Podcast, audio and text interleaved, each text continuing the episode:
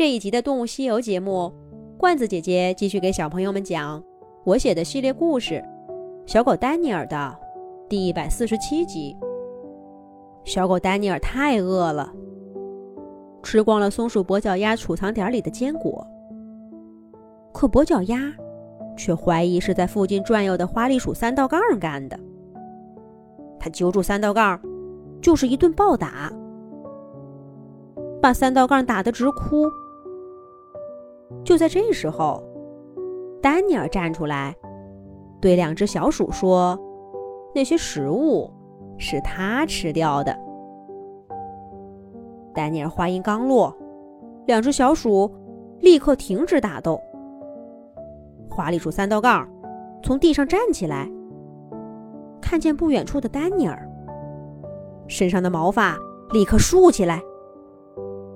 眼睛里所有的委屈和愤怒，全都被极度的惊恐替代了。他一把拉起刚刚按住他胖揍的跛脚丫，哆里哆嗦地说：“快快快跑！是狼，是狼！”听了这话，跛脚丫身上那股不可一世的气派也烟消云散了。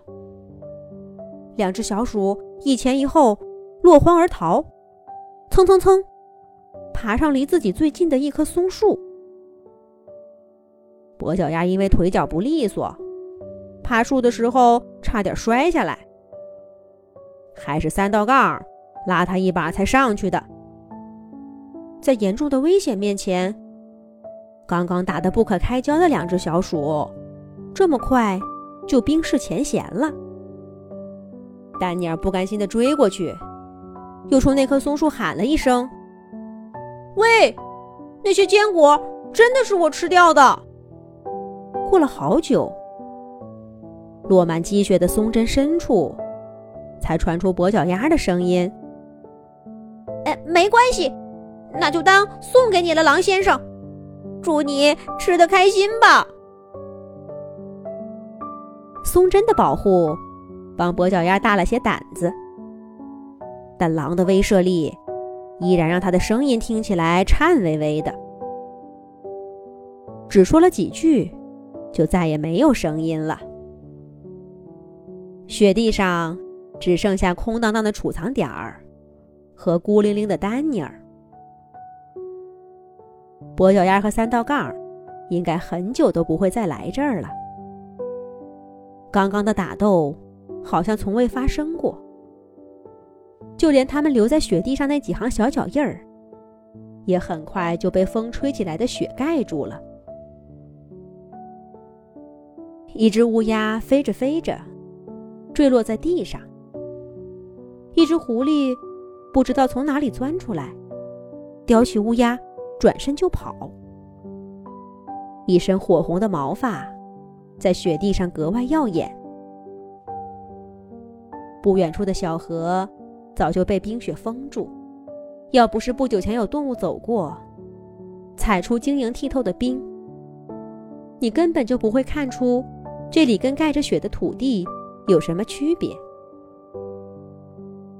丹尼尔眼角的余光还瞥到一对郊狼夫妇，他和威廉曾经偷过人家的肉，不过这一次，那两只郊狼一看见丹尼尔。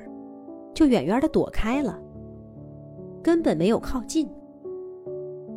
同样是偷东西，比你弱小的动物偷了，就一定要讨回公道；但比你更强大的动物拿了，那拿了就拿了，逃命还来不及呢，哪还顾得上那一口吃的？甚至你生活过、存在过的痕迹，也不知道什么时候。就会消失掉。无论是强大的，还是弱小的，这个野外世界的主题，千百年来就是生存，想尽一切办法活下去。至于开不开心，那也只是小孩子们才会考虑的问题，而且他们很快就长大了。这就是野生动物的世界。在狼群里生活过的丹尼尔，渐渐懂了这些，但这个世界对他来说依然有着隔阂。老鼠情报网留给丹尼尔的信息是等到春天，可是这个冬天太漫长了。丹尼尔并不知道，他会不会就像脚下化不开的雪地一样，永远不会过去了。丹尼尔，丹尼尔哥哥，丹尼尔正在胡思乱想，忽然听到背后传来两个熟悉的声音，是威廉和苏珊。丹尼尔回头一看，阴霾的风雪天里，兄妹俩。正急速向他跑来，苏珊腿上还有伤，跑得有点慢。威廉时不时停下来等等他。他们一看见丹尼尔，就像怕他丢了似的，迫不及待的大声喊着。朋友的到来，把丹尼尔心中的阴霾吹走了不少。丹尼尔也欢叫着迎上威廉和苏珊。三个好朋友再次重逢了。威廉把嘴里的肉“砰”的一下丢在地上，嬉笑着说：“怎么，被我爸爸赶出来，连我们的肉都不吃了？”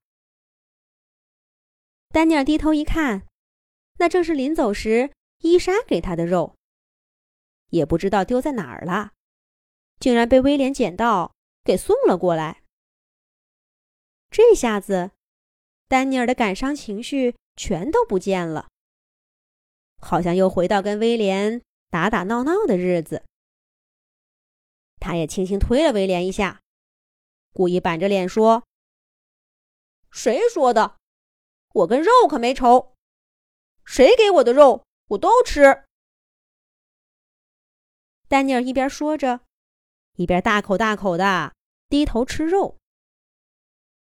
威廉和苏珊怎么会跑过来找丹尼尔呢？下一集讲。